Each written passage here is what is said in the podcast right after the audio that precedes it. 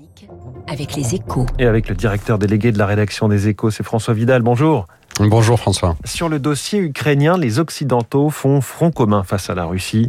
Et pour dissuader Vladimir Poutine d'attaquer son voisin, ils brandissent désormais la menace de sanctions économiques. C'est une arme à double tranchant, selon vous?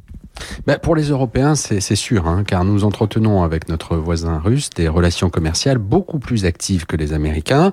Globalement, les, les Russes sont le troisième importateur du continent derrière la Chine et les États-Unis. Mais surtout, euh, tout le monde l'a bien compris, ils sont notre principal fournisseur de gaz. Au total, 40% du gaz consommé en Europe vient de Sibérie. Sanctionner la Russie de Poutine en gelant ses avoirs ou en bloquant nos exportations les plus sensibles, ce serait donc prendre le risque de passer en plein hiver d'une situation de fortes tensions sur les prix d'énergie à une crise majeure provoquée par une pénurie d'électricité.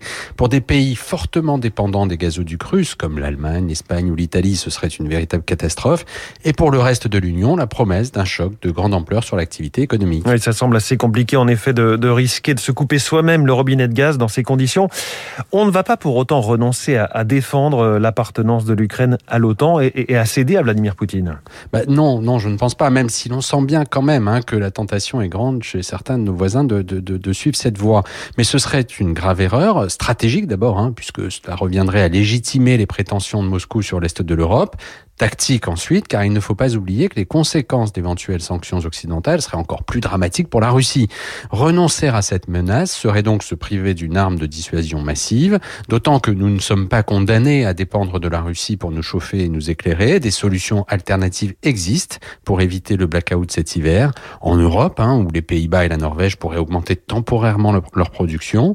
Et puis, à plus long terme, l'Algérie et le Qatar pourraient faire de même. Bref, dans le bras de fer engagé avec la Russie, l'Europe n'est pas condamnée à jouer le rôle de la victime impuissante. Encore faut-il qu'elle s'en convainque. Merci François Vidal. Je donne la une de votre journal Les Échos ce matin. Le, nombre de chômeurs au plus bas depuis 10 ans.